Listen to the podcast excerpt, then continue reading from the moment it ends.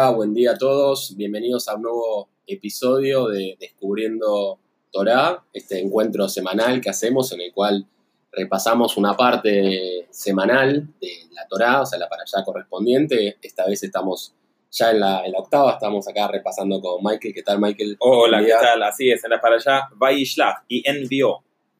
Sí, el nombre de la para allá es y envió, y muchas veces la para allá comienza con las primeras palabras con las cuales empieza la historia en general. O sea, no, no quiere decir que tenga un significado particular el nombre, sino muchas veces eh, es el comienzo. Ahí, como dije antes, una por semana. Y bueno, esta para allá va a tratar sobre el tercer patriarca de Israel, Sí. que se llama Jacob. Y Eh, Israel, también se llama Israel. Es Que verdad. vamos a ver en esta para allá. se llama Jacob, después le cambiarán el nombre Sí. a, a Israel. Eh, es el tercer patriarca, recordemos que en el, la paralla anterior, él eh, se había ido de, de donde estaba con, con su familia y, y con Esab, que era, que era su hermano, porque había tenido un problema que él había quedado como el primogénito eh, y con la madre habían medio engañado al padre para que lo bendiga y Esab en ese sentido, el hermano estaba celoso, estaba muy enojado con él, creía que lo iba a matar, Quería matarlo. sí. quería matarlo, entonces él, como conse- por consejo de su madre, decide irse al, al norte a Harán y también para buscar una mujer Sí, una a esposa de la familia. Sí, sí, Se repite la historia, vuelve al mismo lugar que había vu- vuelto Isaac, o sea, los tres patriarcas, Abraham, Isaac y Jacob. Eh, y en la- en la primera instancia, Abraham había enviado un servidor a buscar una mujer para Isaac también en, Eliezer. en Harán. sí, sí, claro. Ahora directamente, Que era Rivka, claro. exactamente, ahora directamente Jacob se va de su tierra Sí. también. eh, Se escapa, ¿no? De, Sí. de, de que lo se, quiere se matar. escapa de esa que es el mamá y le va muy bien a él en eh, En Harán. Harán, ¿no? O sea, se encuentra ahí con Labán, que era el hermano de, de su madre. De Rivka, sí, sí. su- su- y bueno, se casa con un- su prima. Eh, Con ambas hermanas. Sí, con Rachel y, y con Lea, después con las sirvientas de ella, También. tiene 11 hijos. O sea, le va muy bien. En resumen, en la, la vez pasada vimos que le va muy bien desde el punto de vista eh, de familia, desde el punto de vista de dinero, de Sí. ganado. Y se quedó 20 años ahí. Los- como me decía Mike, los primeros 7 es lo que Labán le cobró por la primera mujer, Que no la entregó. por la primera hija. eh, que, le- que también lo engañó porque se las entregó en orden inverso Sí. eh, siete años más por la segunda hija y seis años estuvo para poder juntar eh, riqueza, básicamente. Y ahí, bueno, le fue también de nuevo, hay una escena de celos, de nuevo, del- de los otros hijos de Labán, de por qué él juntó tanto, que cómo puede ser, te tiene que haber robado, él era muy hábil. Bueno, entonces decide volver a su pueblo, pero volver significaba volver con Esab. ¿no? Claro, exacto. Ahora tenemos algo muy interesante, ¿no? Como bien dijo Dani, él llega, eh, Jacob llega a Harán y dice también algo un poco romántico, ¿no? Que esos siete eh, años fue como solamente días porque él estaba tan motivado, tan enamorado de Rachel. Pero ¿qué pasa después cuando se encuentra con Lea, ¿no? Que no era Rachel. Entonces el día siguiente, Jacob confronta a Labán, a su tío engañoso. Dicen que Labán, el arameo, arameo dice que está conectado con la palabra ramay, que significa mentiroso. Labán lo había mentido, lo había engañado y lo confronta con toda razón. Si sos un mentiroso, me habías prometido una cosa, yo cumplí con mis siete años de trabajo y vos me diste otra cosa. Ahora se pregunta, ¿y Lea qué? Lea también lo engañó o no? La mujer. Porque un lado es que el padre le engañó, pero Lea también habían pasado la noche de bodas Sí. y dice, o sea, y ¿cómo puedes presentarte? Decían que estaba oscuro, entonces no, no vio quién estaba. ¿Pero eso es correcto? Por supuesto que no. Y Jacob la confronta también. Y dice, vos sos una mentirosa, hija de un mentiroso. Como que la manzana no cae muy lejos del árbol. Vos enga- me engañaste, eh, vos sos una engañadora, dice Jacob a Lea. Y Lea que le responde, igual que vos. Porque Jacob había engañado por la primogenitura. Ah, ¿verdad? Entonces, ¿cómo es esto? ¿Cómo podemos ver, digamos, a través este, de este esquema? Es así. Labán tiene dos hijas, Lea y Rachel, Y Rivka, que es la hermana de Labán, tiene dos hijos, Esab y Jacob. Entonces estaba ya destinado, predestinado, Esab para Lea y Rachel para Jacob. Por eso cuando Jacob ve a Rachel, hay tanto amor, digamos. Dice que por qué Jacob era un argentino, porque la vio y la besó directo. Entonces eh, vemos que, pero Lea qué? Lea al final termina ahí metiéndose con, con Jacob y decía que Lea eh, decía hasta las frases que habían tenido como un idioma críptico secreto entre Rachel y Jacob, porque Rachel dijo, mi padre Labán es un, engañador, nosotros, o sea, él es muy astuto, tenemos que, digamos, mantener secretos ante él. Entonces Rachel, para no hacer pasar vergüenza a su hermana en la noche de bodas, lo enseñó todas esas frases para hacer que Jacob la creía, digamos. Entonces, vemos que Jacob eh, se enoja, pero como Jacob agarró la primogenitura, también tuvo que hacerse responsable de la primogénita, ah, que es Lea. Ah, y tiene sentido. Claro, ¿y cómo es esto? Lea era la media Neshama de Esab, pero como él agarró el, derechos y obligaciones de Esab, viene con todo el paquete. Entonces por eso también se tiene que casar con, con Lea. Y así se explica también que se haya casado con dos mujeres. Es, el único patriarca que se casó con dos mujeres, medio polémico. Bueno, eh, eh, Abraham no se casa con Hagar, pero tiene, tiene hijos con ella, ¿no? Y eh, después tenemos, es interesante porque cuando Isaac prefería dar la verajá a Esab, como nos acordamos, ¿no? ¿Por qué? Porque decía que la fuerza de Esab era muy potente, porque era un hombre del, del, campo, ¿no? Que tiene mucha fuerza. Solamente su problema era que no sabía direccionar bien esa fuerza. Jacob era un estudioso, pero si vos solamente estudias, si no accionas mucho, no cambias tanto en el mundo. Entonces, al final se entendió que Jacob tenía que hacer el trabajo de Esab también. ¿Por qué? Porque Rivka, la hermana de Labán, era también de los arameos, de los ramay, de los mentirosos. Entonces ella vio que Esab no era de la buena leche. Ella entendió. Isaac creía bien de su hijo Esab. Pero Rivka dijo, no, eso tiene que ir a través de Jacob. Como que Esab no lo va a poder eh, lograr. Sí, lo que decía Rivka. Exactamente. Entonces, cuando Jacob se hace cargo, se tiene que hacer cargo también del trabajo que estaba predestinado para Esab. ¿Entendés? O sea, él, Jacob ahora tiene que hacer dos trabajos. Y por eso más adelante vamos a ver que Jacob a veces se va a llamar Jacob cuando va a hacer el trabajo de Esab y a veces cuando hace el verdadero trabajo de Jacob se va a llamar Israel son las dos identidades de, Jacob. Buenísimo, muy, muy, claro, Mike, muy claro. Pero bueno, el tema es que ahora Jacob al regresar tiene que encarar el problema de reencontrarse con su hermano que lo quería matar hace 20 años. Claro. O sea, imagínense reencontrarse con un hermano que no ves hace 20 años. Hace 34 años que no se veía, eh, porque es, correcto que había estado 20 años en lo de Labán, pero antes de eso iba 14 años a estudiar en la yeshiva de Shemi Eber, Jacob. Ah, cuando se, así que más aún, más aún, sí. Bien. Eh, bueno, entonces es lógico que él esté temeroso de este Por supuesto. reencuentro.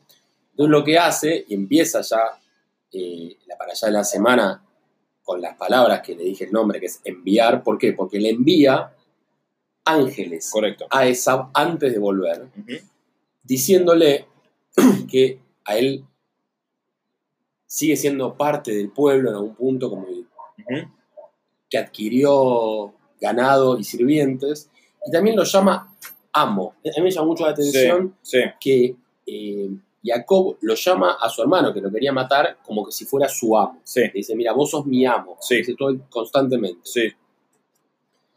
Y le responde Esab, también a través de los ángeles, que lo quiere encontrar con 400 personas. O sea, que Esab está con un grupo de 400 personas. Recordamos que Jacob venía con un grupo grande de, personas, venía con sus cuatro esposas. Familia. Familia, sirvientes, mucho ganado. era una, un campamento que se movía, ¿no? Que se movía. Sí, sí, era como denso para moverse, decía, claro. Sí, sí. Bueno, entonces, él obviamente al ajustar, al escuchar que lo va a encontrar en el camino, o sea, él venía desde el norte eh, hacia el sur, volviendo a Israel, aunque después la Torah siempre aclara que está ascendiendo porque está acercándose Claro, que hay una Ah. geografía espiritual, por así decirlo. Exactamente. Igual creo que geográficamente también hay como Sí, montañas, también. así que Sí, sí. Va, va- va ascendiendo. Dice que lo va a encontrar entonces con estas 400 personas, está muy asustado, entonces lo que ¿qué decide hacer Jacob dice, bueno, por las dudas voy a dividir mi campamento en dos. Perfecto. Así si hay una guerra sangrienta, uno de los dos Sobrevive. sobrevive. Sí. Esto es como una estrategia Sí, sí. eh, que hace. Eh, y medio como que él dice, le pide a Dios que lo ayude, dice, bueno, ya me diste tanto, Sí. me diste todo, Sí. puede ser que te hayas quedado sin más bendiciones para mí. Si, si- si vos ya, o sea, me, me diste todo por ahí, bueno, ahora ya está, esto puede que sea el fin, porque Ya se esto- terminó. Sí, sí, Sí. esto eh, viene tan mal, te- tengo tanto miedo. eh, eh, y, y bueno, entonces dice que él organiza, dice- le pide a sus sirvientes que le den eh, ganado también, o sea, parte de su ganado, como en esta actitud de darle todo, una mezcla de darle, de dar y de miedo, la Sí. sensación, a Esab, que lo sigue llamando amo, él se llama un servidor de- Sí. del amo, dice, bueno, yo te voy a dar parte de mi ganado para Sí. que, que estemos bien, es como que él, en ese sentido, Una reconciliación o, claro. se, se- se sentía mal. Todo esto, una vez más, es como que eh, la, la Torah es como que empieza a anticipar, ¿no? Como que una vez más es como que se imagina el futuro, ¿no? Es un- Claro. interesante el ejercicio. Y ahí aparece, se le aparece eh, en un lugar que se llama Peniel, que es en el camino Ujú. hacia, hacia el sur, eh, el ángel de Sab, ¿no? Sí. Tienen una pelea, o sea, en vez de pelear con su hermano, interesante, pelea con el ángel de su hermano, que podría ser hasta en algún punto su imaginación, parece. Sí, sí, sí. Eh, y él lo vence al ángel, pero el ángel lo deja herido, ¿no? Sí. Como que le, le disloca el fémur, el- tiene que ver con el, con el ciático. Y ahí el ángel ah, le dice que su nombre va a ser Israel. Sí, exacto. Eh, muy interesante. Acá, eh, como dijo Dani, le manda ángeles, mensajeros, ¿no? Vaishlav, y envió. Sí. Entonces, ¿qué le manda a decir? Le manda a decir, Im Laban, en lo de Labán, Garti. Garti significa ger, significa extranjero. Es decir, yo fui un extranjero en, en en la tierra de Labán. ¿Qué quiso decir ahí con eso a Esab? Quiso decir que nuestro padre Isaac tenía sus costumbres, igual si Esab no era un seguidor de ellos, pero él, como no lo había visto por 34 años, pensó, tal vez, digamos, se volvió a hacer como éramos en, como quería nuestros padres que, que íbamos a hacer. Entonces él le, comunicó que él fue extranjero en la tierra de Labán, es decir, no me asimilé a las costumbres de Labán. Y interesante es que la palabra Garti que la Torah menciona es Gimel, Reish, Tav, Yud, y la Gimel suma 3, la Reish 200, la Tav 400 y la Yud 10, lo cual en junto suma 613, igual que las 613 mitzvot. Es decir, Jacob quiso comunicar a Esab a través de los mensajeros que si bien yo estuve en la tierra de Harán, yo cumplí con 613 mitzvot y no me hice un arameo. Bien, Yo seguí siendo... eh, muy buena la aclaración. Mm. Muy bueno, muy bueno. Entonces, Israel, que es el nombre que le dice el ángel que, que él va a tener en el futuro, también tiene, un tiene dos significados. Uno tiene que ver con importancia, que es la palabra zar, Sí, y otro tiene que ver con Isra, que tiene que ver con prevalecer. O sea, prevalecer, Isra es prevalecer y él es con la ayuda de Hashem. Entonces, medio como que él prevaleció en esa pelea con el ángel de Sab, entonces una interpretación del nombre Israel.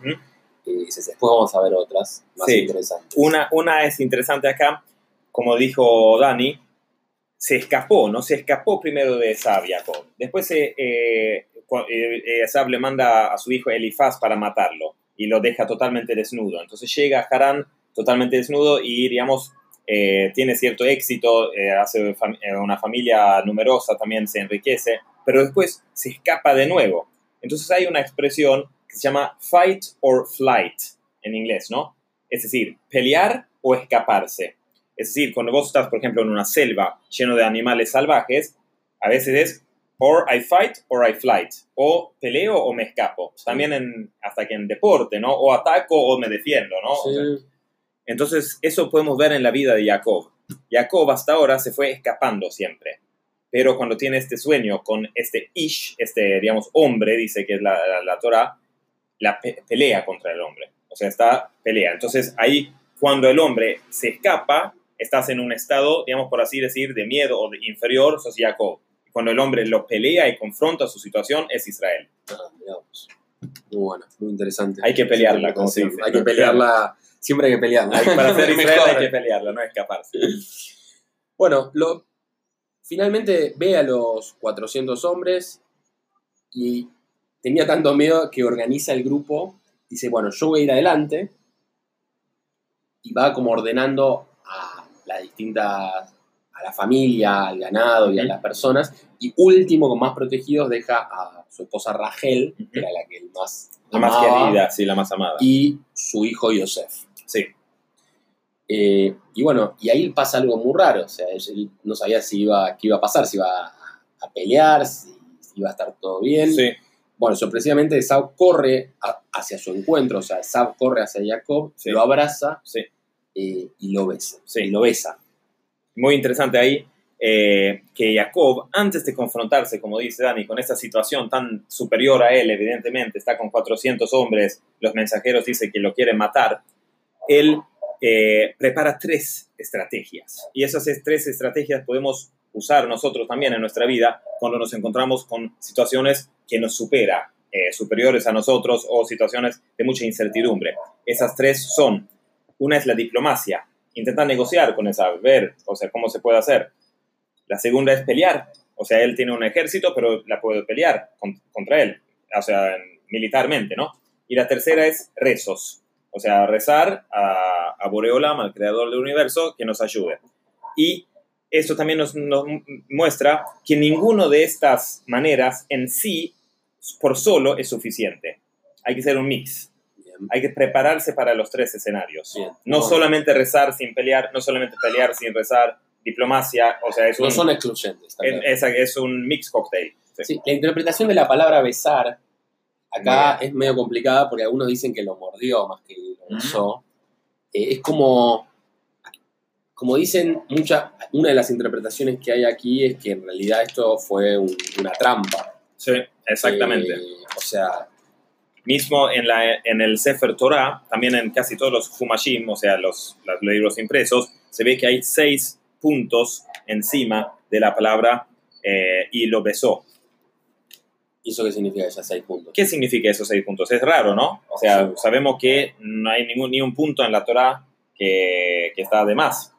Entonces, lo que explica Rashi acá, que es el, un comentarista par excellence de la Torah, dice que esos puntos significa que, o sea, es una mitigación, o sea, reduce la intensidad de la palabra. Ah, como que no fue un beso. Claro, no fue un- claro, uno puede dar un beso, digamos, profundo, apasionado, y uno puede dar un beso frío. También, como Esab representa el Yetzerará, primero lo quiso matar, pero cuando vio que no lo pudo matar, ¿qué quiso matar en Jacob? Quiso matar sus ganas de estudiar Torah, quiso que sea como él. Entonces, como no lo pudo matar mili- con, militarmente, ¿qué hizo? No vino como Esab el guerrero, vino como Esab el hermano y lo besa para que sea más como él. Bien, bien, bien, bien. Y después viene la parte más de, como mencionamos de diplomacia. Jacob le ofrece de todo. O sea, le dice, como le había mandado ya antes parte de, de su riqueza, de su Sí. ganado, le vuelve a ofrecer y, y- y ahí es como que empieza como una diplomacia entre los dos, que Sí. uno dice, yo te doy porque... Pero no es exactamente la misma actitud, ¿no? Porque Jacob le dice, yo tengo todo, no necesito nada, Sí. te doy todo lo que, lo que necesites. En cambio, Esab le responde, yo tengo mucho. Y ahí, bueno, es interesante la- la- la- las dos frases, ¿no? Porque uno dice, tengo todo, no necesito nada, y en cambio tengo mucho, es como la sensación de que quiero más. Correcto. Si tengo mucho, es algo medido. Pero todo no es medido, porque es todo. Entonces, si tenés mucho, como vos decís, puedo tener menos o más. Es una medida. Exacto. Entonces, ¿cómo nosotros también podemos ver en nuestra vida? ¿Qué tengo? ¿Tengo mucho o tengo todo? Sí, sí, Eh, es interesante, sí. para- Eh, para- Viste que siempre te dicen que uno tiene que estar feliz con, Sí, con lo que uno con lo tiene. que uno tiene, pero acá está en un ejemplo muy Es un ejemplo muy, muy bien. Y de hecho, este ejemplo que mencionaste, Dani, se usa muy seguido. Es decir, tengo mucho, tengo todo. O sea, si, si uno, digamos, mide lo que uno tiene, vas a tener siempre mucho. Mucho. Pero si No, uno... o, puede ser- o algunos pueden decir que tienen poco. O sea, vos- O vos- exactamente, sí, o sí. sea, na- no creo que nadie diga que no tiene nada. Vos podés decir, tengo poco, tengo, los, tengo mucho, tengo lo suficiente. No tengo lo suficiente, Claro. es casi como decir tengo sí, todo. sí, parecida. sí, digamos, hay una palabra, ¿cómo se dice la palabra rico en hebreo? La palabra rico es ashir, que se escribe Ain, Shin, Yud, Reish. Y dice Ain representa los ojos. Ain en hebreo significa ojos. Shin, Shein, dientes. Yud, Yad, manos. Y Reish, regel, pies. Es decir, todos que tenemos la vista, los dientes, ma- eh, manos y pies, somos absolutamente ricos. Somos ashir. O sea, es el tema de salud más. Un como- tema de, claro, o sea, ahí ya te- tenés todo. ¿Qué más que puedes eh, pedir, no? Bueno, y ahí medio como que entran en una paz entre ellos, Sí, pero no es que siguen juntos. O sea, cada uno después toma eh, su camino, ¿no? Sí. Jacob va hacia, va primero hacia un lugar que se llama Sukkot, que bueno, ahí viene la Sí. festividad de Sukkot, pues justamente él hace cabañas, Sí. se queda co- como un año y medio ahí en, Sí. en el lugar que se llama Sukkot. hay un- algo interesante sobre Sukkot, como dijiste, es la- nuestra fiesta, que es donde eh, vivimos en, en eh, cabañas, vivimos, comemos, celebramos. Y es interesante porque el Zohar dice que eh, Sukkot viene de Betzel HaEmuná, o sea, la sombra de la Emuná. Y otra parte en el Humash más adelante, cuando Israel, Am Israel, ya el pueblo de Israel, acampan en Sukkot, es después de la partida de, del Mar Rojo, del Yam Suf, o sea, cuando después de sobrevivir un milagro. Y es ver, el paralelismo acá, como Jacob, digamos, pudo superar esta situación eh, con, contra Esab, y después de que viene la sombra de la emuná, la sombra de la fe. La fe viene cuando superaste o, y viste un, un milagro y ahí te enriqueces con esa fe. Eso Bien. es lo que representa el lugar Sukkot también. Bueno. Y bueno, y Esau se va para un lugar que se llama Seir, que es cerca del, del Mar Muerto. Eh, y bueno, ahí básicamente se puede ver un poco como una, una división en la cual Jacob se queda con lo que sería la tierra, pero se queda Sí. más en, Sí, en sí, la parte más central ¿no? de, eh, de Israel, que después va, va a ver- más adelante cuando muere Isaac, que hay una visión más concreta, como vamos a ver. Sí. Y bueno, y después de estar en Sukkot, Jacob sigue su camino hacia Shechem, que es más al oeste, no es tan lejos. Sí. Y ahí medio como que se despiden, o se despidieron de, de Sab. Y ahí ya empieza a contar la Torah otra historia, que es la historia de una de las hijas que eh, tenía Jacob, que eh, se llama Dinah. Correcto, o sea, Jacob tiene 12 hijos eh, y una hija. Porque, ah, igual a la historia hasta ahora tenía 11, 11. porque Benjamín van a ser más adelante. Correcto, sí, Tiene sí. 10 hijos Sí, y una hija. sí. Bien. Que vimos, la vez pasada, tiene una hija que se llama Dinah, que tiene que conjugar, y un hijo que se llama Dan. Correcto, jugar Exact- también. exactamente. Interesante acá, solamente para antes de encontrar esta tre- tremenda prueba que va- vamos a relatar eh, sobre lo que pasó con Dina, que Jacob, porque se había escapado antes de Esab, y se eh, o sea, cuando fue a Labán, lo de Esab era pendiente. Entonces, por eso Esab después lo confronta de nuevo.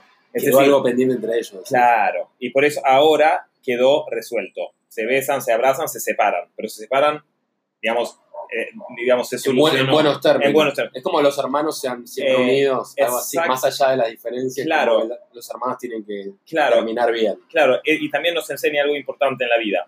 Si nosotros nos dejamos una situación por X razón, nosotros podemos estar 34 años sin tener que confrontarlo porque nos estamos ocupando de otras cosas, pero apenas, sal- apenas salimos de Labán en este caso, viene lo que estaba pendiente de antes.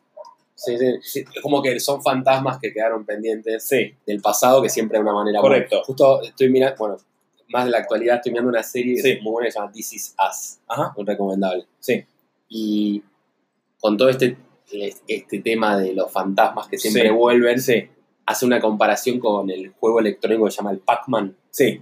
Que Sí, el Pac-Man sí, va sí. comiendo Ah, los puntos, bueno, pero los fantasmas Sí, siempre vuelven sí. y empiezan eh, a aparecer. es así, lo que no se soluciona, es, eh, o sea, va a volver. En inglés se dice, what goes around comes around. Lo que no se está terminado va a volver. Bueno, el tema es que ya está Jacob con toda su familia eh, en Shechem. Ujú. Eh, y ahí, bueno, Dina eh, sale a conocer la gente, las chicas Sí, del lugar. Del ¿no? campo, ¿no? Sí, O sea, o sea, Dina era la hij- una de las hijas de Lea. Recordamos que Lea era la mayor de las dos hermanas. Sí. Eh, y ahí, bueno, conoce a el hijo del príncipe de la tierra que se llama Shechem, al igual que el lugar. Se ve que el lugar le pusieron el nombre después, Claro. lógicamente. Y él la viola, literalmente, así Sí. dice la Torah, la viola y también se enamora de ella. sí. Y él le pide a su padre, que se llama Hammer, Hamor. Hamor, perdón, Hamor es, eh, también que significa burro y también viene la palabra, ¿cómo se dice? Eh, Homer, que vos dijiste, eh, significa materia. Eh, es interesante, también volviendo un poquito cuando eh, Jacob dijo, yo era Garti, yo era extranjero en el después dice que tenía eh, burros y toros, Hamor y Shor. Y, y Hamor ahí también eh, significa que no me materialicé en lo de, de- en lo de Labán. O sea, no, no fui con lo material. Yo estuve con los 613 preceptos. perfecto. Y ahora va, interesante, ¿no? Que ahora va a la tierra de, de Shem Ben Hamor. O sea, ahora viene de nuevo el materialismo acá con, con este, con este Hamor. Bien, entonces le pide él a su padre, o sea, Shechem le pide a Hamor que le consiga a Dina de esposa, o sea, que vaya y negocie Claro. con Sí, el padre, sí. como si fuera una mercancía, sí, y negocie por... eh, Shem y. Dina, ¿no? Es- Exactamente. Bueno, le dice a Jacob, entonces va Hamor, le dice a Jacob, dice, ¿por qué no hacemos una gran comunidad? Es interesante, le dice, mezclémonos. Claro. Las hijas de tu pueblo con los hombres de mi pueblo y las hijas de mi pueblo con los hombres de tu pueblo. Eh, o sea, va por mucho más, no le dice solamente por... No, no, Por no, Dina. no, no este caso, sino abrimos, la abrimos. cosa, sí. y Va a ser algo bueno para todos, es más, hasta convence Hamor a su propio pueblo. Y ahí pasa algo interesante. Los hermanos de Dina, todos los hermanos, no aclara cuáles, pero dice los hermanos, eh, le responden que solo le darán a Dina si todos los hombres del pueblo ese, o sea, eh, el pueblo de Shechem, se circuncidan. ¿Sí? O sea, Sí. ahí aparece la circuncisión, pero hacia otro pueblo. ¿no? Sí.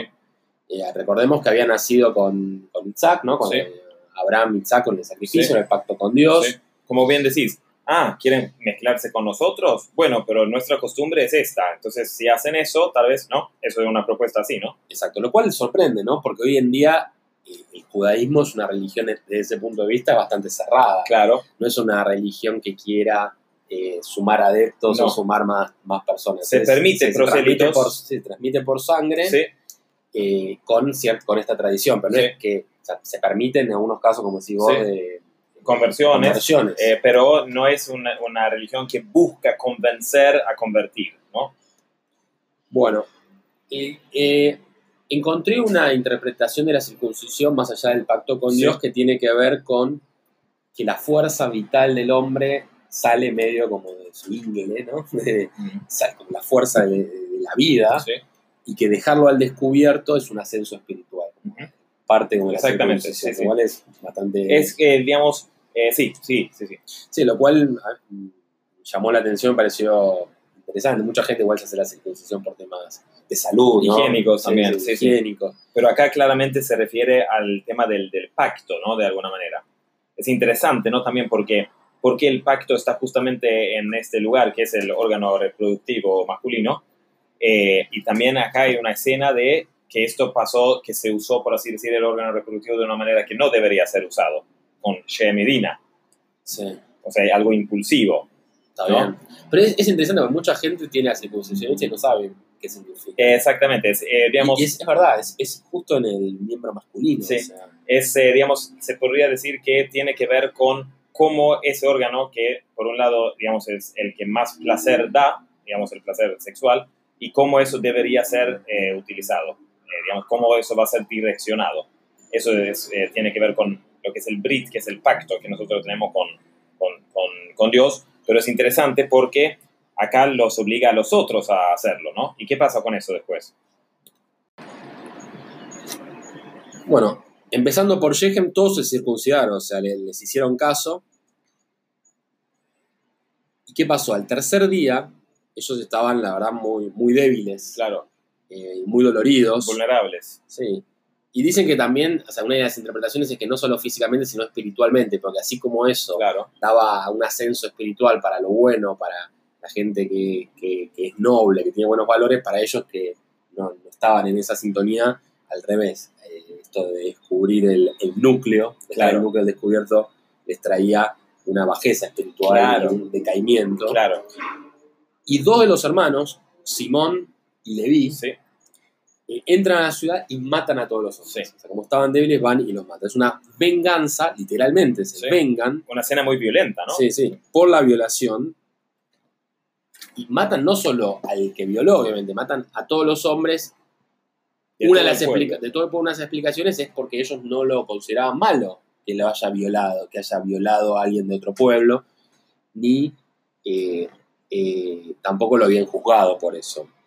Es interesante, ¿no? Porque a mí me da la sensación de que la Torah todo el tiempo está mandando estos mensajes que trata de ordenar la barbarie que habrá habido Sí. en ese momento. No, Sí. No- no había ley, acuérdense, Correcto. no estaba claro qué cosas eh, eran las correctas, cómo comportarnos como seres humanos y no como animales. Claro. Entonces es como que todo el tiempo da estas señales exageradas, porque Sí. puede decir, bueno, matar a todos. Porque era todo más bruto, violación. se podría decir, ¿no? Más eh, rústico, o más eh, interesante, ¿no? Porque acá dicen que mataron a todos, todos esos eran eh, 24.000 personas. Era un, un número importante. ¿Y quién los eh, fue y los mató? Shimón y Leví. Ahí podemos hacer un juego de cómo suena esto. Shimón de Shomea, escuchar, como decimos Shema Israel, escucha Israel. Y Leví, si bien no se escribe exactamente, es pa- relacionado con la palabra lev, que es el corazón. ¿Qué está en la corazón? Las emociones. Es decir, escucharon que había pasado una injusticia y actuaron emocionalmente directo. O sea, lo fueron y, y- y- No como- fueron impulsivos, no pensaron. hicieron una venganza, digamos, basado en lo emo- emocional, no usaron el, la cabeza, es ¿no? increíble porque todos los, como serían los ejemplos o los líderes eh, del pueblo judío, tienen muchas fallas. O sea, no, no- no- muestra como, o sea, todos, muchos se engañan, estos se matan. Eh, es, eh, eso es, es algo es interesante, ¿no? No- Sí. No, muestra no es el cuento idealizado Sí. necesariamente. Es interesante acá porque Jacob, ¿cómo reacciona a eso? ¿Le gustó Jacob? Que, No, no, eh, Jacob estaba totalmente asustado. Sí. O sea, imagínate si estaba Sí. asustado por esa ahora que mataron a todo un pueblo. 24.000 personas, el rey incluso, claro. Dice, bueno, ahora nos van a matar a todos. En todo Kenan, o sea, van a, van a ir en El contra padre, o sea, el padre le dice a los hijos, bueno, ahora nos van a, todo Kenanto, que era... sí, sí, se terminó Israel, esto. Sí, Ya está, nos van a matar a todos, eh, es obvio. sí. Eh, y los hermanos le dicen, bueno, pero violaron a nuestra hermana, Sí. violaron a tu hija. Entonces ellos dicen, ¿y nosotros íbamos a permitir que nuestra Sí. hermana va a ser como una, quedar como una prostituta? Bueno, esto como vos decís, eh, sucedió así, Jacob se enoja, pero como vos bien decís también, lo- los estereotipos, los arquetipos, los personajes en la Torah hacen cosas muy raras, Ve- matan 24.000 personas, violan, piden la circuncisión, eh, ¿no? Entonces esto hay que, para abrir esto, para ver mensajes más profundos, hay que abrir y a ver que esto es parte de un contexto más amplio. Acá en la Parashá Vayishlach, nosotros estamos relatando esta historia. Lo interesante de esto es que lo que sucede ahora no va a terminar acá. De la misma manera que dije que como Jacob se escapó de esa, pero había quedado pendiente, en una Parashá anterior, en esta Parashá se resuelve con esa. Bien, ¿no? acá quedó, va a quedar algo pendiente. hay- hay- Esto va a quedar pendiente. hay algo, hay algo pendiente. No voy a entrar tanto en profundidad porque es algo extenso, pero voy a mencionar que tiene que ver con 24.000. Ahora, como... Las- preguntas, yo en la Torah no leí Sí. 24.000. ¿Dónde lo sacaste, Mike? Porque, o sea, es como que hay distintas fuentes. ¿no? Sí. Está la Torah Sí, escrita. esta- nosotros estudiamos la Torah escrita. Después está la Torah oral. Correcto.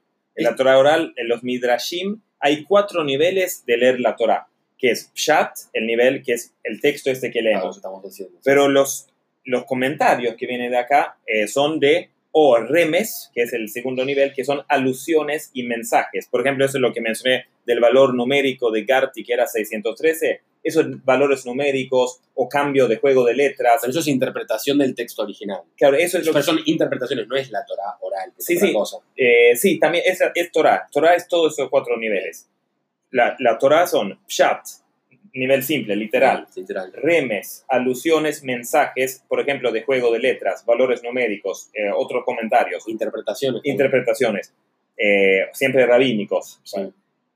Después viene Midrash, que es leadresh, o sea, eh, exigirse. Y esos son, por ejemplo, los 24.000 viene de ahí, que es la, el- es la parte de la Torah que, digamos, eh, no es el resumen, digamos, el resumen es esto, Moshe sube y escribe los cinco libros del Pentateuco, y eso es como, son como las notas de él, pero después enseña toda la Torah, que no es solamente esto, sino hay más cosas. la transmisión oral. La Está en transmisión el. Midrash. Eso es en la, la Pero los Midrash. 24.000 están ahí. En la Midrash. Que después los escribieron. O sea, es Eh, oral, pero está escrito. Claro, después Yehuda Hanasí, eh, digamos, un príncipe muy posterior, entiende que esto no puede ser más oral porque se iba a perder cuando no iban a estar más con el Beit HaMikdash. Entonces se compila y se escribe la Mishnah, que la Mishnah tiene que ver con la palabra Shenei, que es la segunda, es como la segunda Torah que se escribe. Y esa Mishnah que, que son los Midrash, ¿no? Claro, ahí hay Midrashim. Y después hay, digamos, leyes y hay Está bien, pero eso cuántos libros son? Así como esto, como la Torah son- bibliotecas. Ah, estos son cinco libros, los otros son... Sí, los otros son un, un mar de sabiduría. Bueno, en el próximo año por ahí voy- Vamos o sea, a- vamos a dar el- pasar a segunda. Vamos a dar el podcast de los. Midrashim. Y después tenemos el nivel más profundo, que es el nivel que se llama Sod, que significa el nivel secreto, como el verdadero mensaje. Entonces ahí tenemos Pshat, P, Remes, R, Drosh, D y Sod, S. Entonces ahí formamos la palabra Pardes, que de ahí viene la palabra paraíso. Es decir, que el que domina estos niveles entra en un paraíso de sabiduría. Wow. Eh, solamente para, para mencionar rápido esto de los 24.000, es decir, como ya se habían circuncidado, eran ya parte del pacto. Bien. ¿Entendés? Entraron Sí, sí, en el pacto. ¿sí? Sí, porque se circuncidaron. Entonces ellos lo o sea, se habían convertido. aún. se habían convertido. Entonces ellos asesinaron a 24.000 que eran parte del pacto. Jodido. sí. Jodido. Jodido. Entonces, sin entrar en tanto detalle, en la parashá Pinhas, o sea, en el cuarto libro de la Torá, hay una escena muy promiscua en la cual eh, un hombre del tribu de Shimón, como es Shimón el que hace, Shimón y Leví lo hace, Simri, va con una midianita, una mujer ajena, y hace un- una escena promiscua en un lugar muy sagrado, que es, de nuevo, algo que tiene que ver con el Brit, algo que tiene que ver con la, la pureza o impureza sexual, y lo hace, digamos, públicamente. Hay una terminación de eso, también violenta de nuevo, y, pero por esta, digamos, impu- esa conducta impura que tiene, mueren en una epidemia, dicen, 24.000 eh, personas. ¿Cuáles son? Son los que se llaman Gilgulim, la rotación de los almas de estos 24.000 que Wow. siguen. Y luego en el Talmud, por tercera vez, es decir, sigue pendiente. Luego en el Talmud eh, hay eh, un rabino muy famoso que se llama Rabbi Akiva, que tiene 24.000 alumnos que decían que no se querían entre ellos porque veía la alma de la otra persona. Entonces, ¿qué era lo que veían? Veían que habían tenido una conducta, digamos, muy incorrecta en una fase anterior, la cual era esto de, de- la de que pasó con Simri, de, la- de toda esta cosa con las mujeres midianitas. Y ahí al final mueren también esos 24.000 eh, alumnos de Rabbi Akiva que ya eran, digamos, grandes estudiantes de la, la Torah y no, y no había explicación. Porque decían que no se querían, no se respetaban entre sí. Pero decían, ¿por qué no se respetaban entre sí? Porque como sabían tanto Torah, veían en el otro y sabían quién era, sabían qué habían hecho. Pero el origen de todo esto está en la Parashá Vaishlach. Esos son esos 24.000 shehemitas que al, al hacer el Brit Milah son parte del proyecto y van a volver ocurriendo en la historia hasta la época del Talmud. Wow. Muy, muy interesante. Pero tengo una pregunta. Por, si los iban a matar, si Sí. sabían que los iban a matar, Sí. ¿por qué crees, Mike, que los hicieron circuncidar?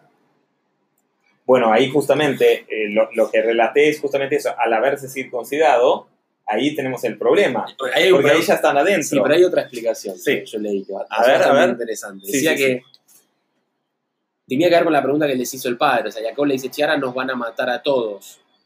Pero medio como la sensación y una de las interpretaciones es que los hicieron circuncidar para que sean parte del pueblo, entonces después que no haya otros que quiera vengarlos. Pues como que Ah, eran de los nuestros. eran ¿no? de los nuestros. No es que matamos a alguien Ajeno, afuera, ajeno. claro. Como que los nuestros tenemos derecho a matar, ¿no? No, no que tenemos, obviamente, no que No, no, tenemos no, no, derecho, pero se entiende, sí, sí. pero no que le pueden echar la culpa a los judíos que Perfecto. mataron a otros. Pues no, fueron Ah. entre ellos. Tiene que ver algo con la Súper discrimina- interesante. discriminación también. Sí, sí. decir, bueno, como el mundo no nos va a echar la culpa porque Claro. eran de los nuestros, entre comillas. Súper Es- es interesante. muy duro. No, es, es- es duro, pero también es así como quisieron lavarse las manos de que eran de los nuestros, luego, como aparecieron, como mencioné recién, primero en, el- en la Parashat Pinhas y después en la época de Rabbi Akiva, realmente fueron de los nuestros y causó problemas en los nuestros. Bien. Como que tuvo, tuvo consecuencias.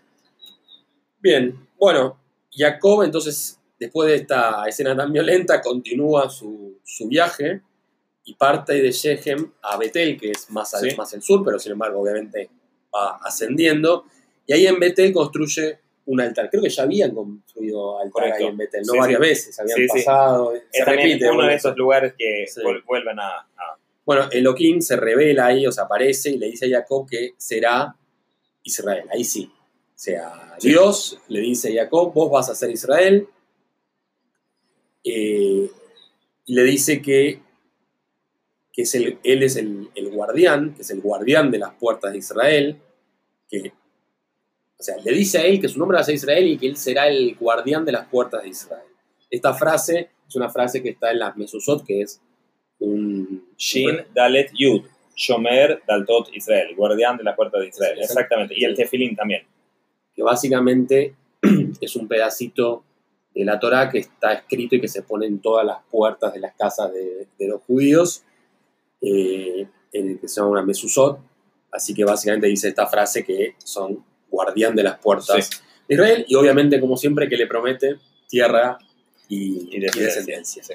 La pregunta que podríamos hacernos es, ¿por qué nosotros nos llamamos el pueblo de Israel? Sí.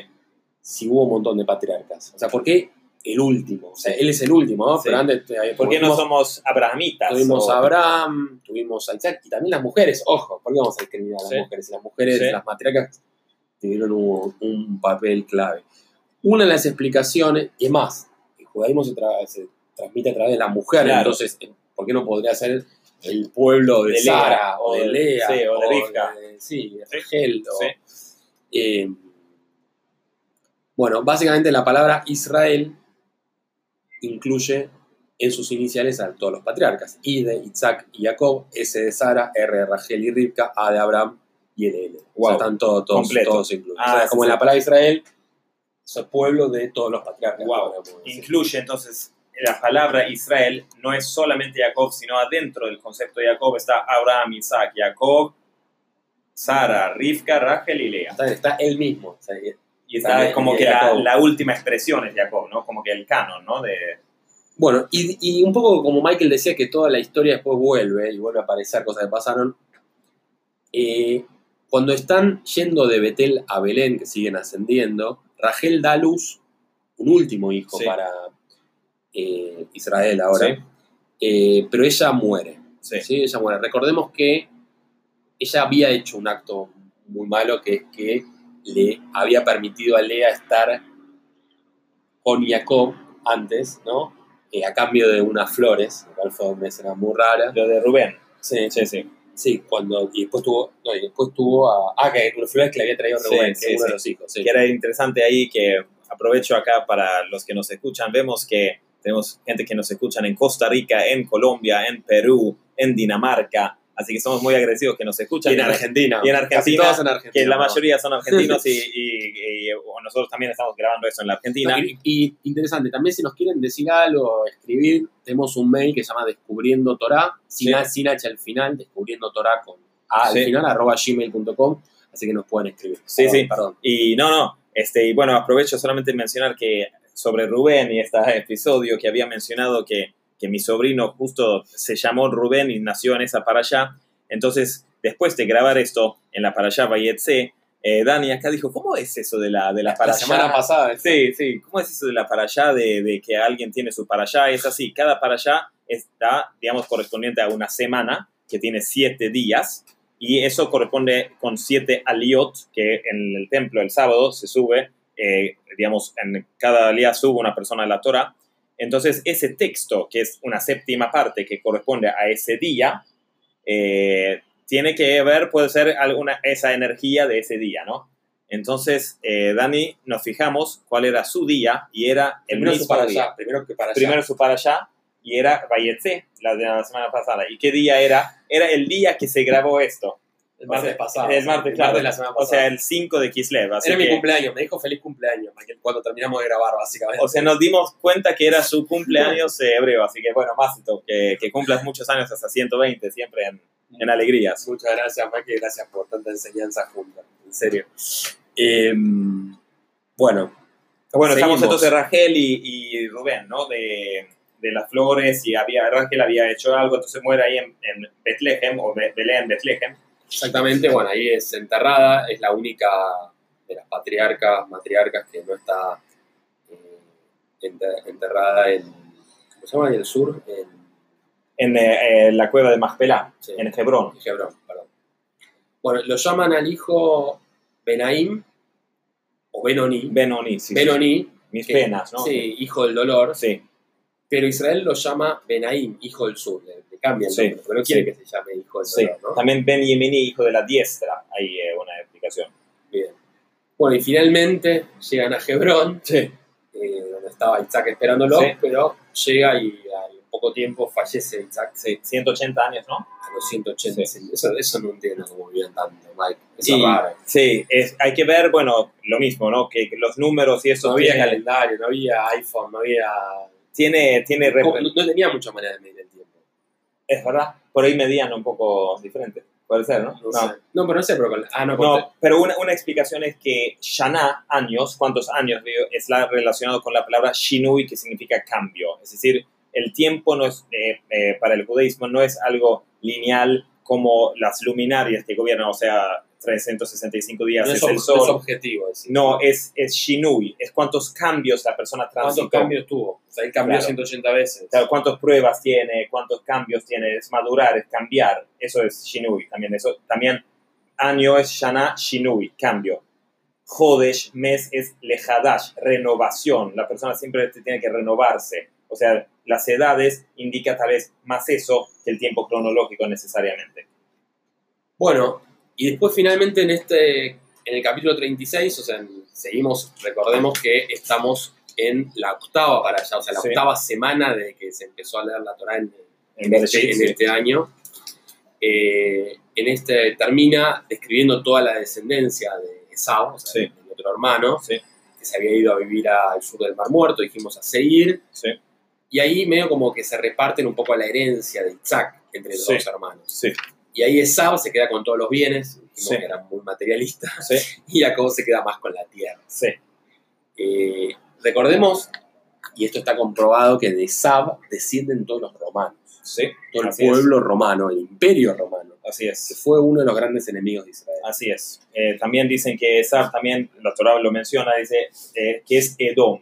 O sea, otro nombre del pueblo de Esab es Edom, que es por un lado significa rojo, y también está dentro de la palabra Edom, está la palabra Dam, que significa sangre. Y vemos que los romanos eran muy de, de sangre, de la espada. Combatientes, sí. Sí, y también sus descendientes, que se dice que es la- los descendientes de lo- los romanos, que son, bueno, los que hicieron la- las cruzadas y bueno, siempre, digamos, avanzando con, con la espada, ¿no? El pueblo de Israel siempre fue un pueblo pequeño, nunca, Sí. fue, No, nunca fue numeroso. nunca fue numeroso. Eh, y o sea, nunca fue un imperio ni nada. el no, no, nunca fue un, Nada. ni siquiera durante el rey Shlomo fue un imperio, geo, o sea, en lo geopolítico importante, ¿no? O sea, Es- ¿Cuándo fue lo más grande, decís? eh, digamos, en, la- en la- el reino de rey Shlomo, Salomón, ahí Ah, fue sí. tal vez su época de oro, en, digamos, que estaban con el Beit HaMikdash en, en Jerusalén. Pero si compar- eh, comparamos con todos los imperios enormes que lo rodeaban, eh, por ejemplo, para empezar, los babilonios, después los persas, después los griegos, eh, el mundo de Alejandro Magno, después los romanos, que también dominaban gran parte del, del planeta, por ejemplo, Persia, eh, dominaban, que se dice en Megilat Esther, en el, el- eh, la, eh, que se leemos en Purim, eh, que dominaban el mundo desde la India hasta la Etiopía. Para que tengamos una, una mapa, digamos, es una, una- territorios enormes y, eh, eh, y digamos, eh, los judíos nunca tuvimos en ese sentido un territorio eh, tan, ni tan tampoco grande. cantidad de gente ni nada. Pero, correcto. Pero a pesar de eso, pudo subsistir tantos años. ¿no? Claro, eso, porque eso es el, el- el- uno de los lo que creemos nosotros, que, que otra explicación de esto que eh, Israel tiene adentro de los nombres, todos los patriarcas, otra explicación del nombre de Israel es Yashar Aleph Lamed, a él, que es uno de los eh, nombres de Dios. Yashar significa directo a, es como que es directo a Dios, como que es el, uno de los pro- propósitos del, del mundo, es el propósito de Israel. De- entonces, por eso sobrevive, porque es parte del propósito del mundo. Bien. Bueno, estamos, Eh, ¿no? ¿Algo más de Sí, esta? bueno, bueno eh, eh, como dijiste bien, eh, que termina con la descendencia de, Asab, eh, de Esab, eh, y ahí eh, podemos, digamos, también ver que en la semana que viene, que obviamente esperamos que nos van a escuchar, es la palabra eh, Vayeshev, y ahí vamos a tener toda esta historia tan interesante de Yosef y los hermanos y, todo eso que lo venden como esclavo y todo eso. Pero antes de eso, porque ahora terminamos a leer de, como dijiste bien, Dani, antes, Abraham, Isaac y Jacob. Como la Torah ahora concluye, o sea, Jacob vive todavía, pero el drama del cuento va a los 12 hermanos, ¿no? Entonces, para eso podemos concluir con una pequeña historia sobre eh, la importancia de recordar nuestros patriarcas.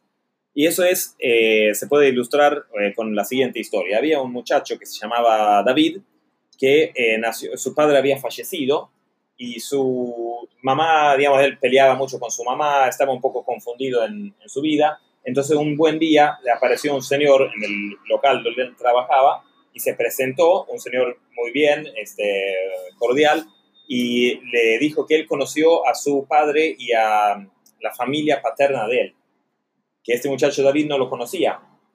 Entonces lo invitó a, su casa y eh, David aceptó y lo contó varias cosas y lo dio una pequeña menorá, una, una decoración, dijo que no tiene un gran valor monetario, pero pertenecía a tu familia y yo lo, tengo. David le gustó mucho eh, esto y le dijo que, digamos, que él era descendiente de eh, gente muy, digamos, sabia de la Torah. Otro día le mostró un libro que era, digamos, escrito supuestamente por un pariente de él y dijo que no creo que vos vas a entender mucho de lo que dice en este libro, pero eh, te podría llegar a, a, interesar. Y este muchacho se inter interesó mucho, empezó a, a, cumplir con varios preceptos, empezó a ir a una sinagoga, empezó a estudiar la Torah y los comentarios, eh, hasta tal punto que tal vez empezó a ir todos los días eh, a, a, Claro. Entonces cuando, cuando ya había estado, en, cuando ya llegó a ese punto, este señor eh, lo citó a su casa y esta vez, como sus encuentros eran siempre muy alegres, como, como los nuestros, ¿no? eh, pero esta vez tenía una expresión más seria eh, y dijo, te tengo que decir algo eh, que tal vez te va a sorprender, que no fui totalmente honesto contigo eh, y que yo nunca conocía ni a tu padre, ni a tu, tus abuelos, ni a tus tatarabuelos y todos los, estos objetos que yo te di, digamos, no, no son exactamente, digamos, de, tu familia, y David se empezó a llorar y a gritar y a lamentarse, eh, ¿por qué me mentiste? ¿Cómo pudiste hacer esto? Y este señor le dijo, quiero que escuches bien y entiendo que ahora estás enojado, porque él había apostado toda su vida, él cambió toda su vida con, digamos, este que había encontrado sus raíces de alguna manera, ¿no? De algo que era también ausente para él. Entonces dijo, quiero que sepas que tus tatarabuelos eran esta gente y tenían objetos como este y escribían libros como este y eran descendientes de Abraham, Isaac y Jacob. Y la Torah es tuya por herencia. Así que vos podés seguir estudiando Torah y si bien no es exactamente esto, es exactamente lo mismo. Entonces vos sos heredero de la Torah, sos descendiente de Abraham, Isaac y Jacob y con eso podemos concluir esta época que ahora estos últimos episodios hemos hablado tanto de Abraham, Isaac y Jacob y podemos estudiar sus ejemplos y leer la Torah de estos capítulos y los comentarios y saber que es nuestra herencia. Buenísimo, una hermosa manera de terminar esta parte, aunque seguimos en Bereshit, ¿no? en el Génesis, sí, en, sí. el, en, el, primer libro. Sí, sí. Y bueno, muchas gracias eh, por, por, escucharnos. De nuevo pueden eh, escribirnos y bueno, nos esperamos la semana que viene. Así es.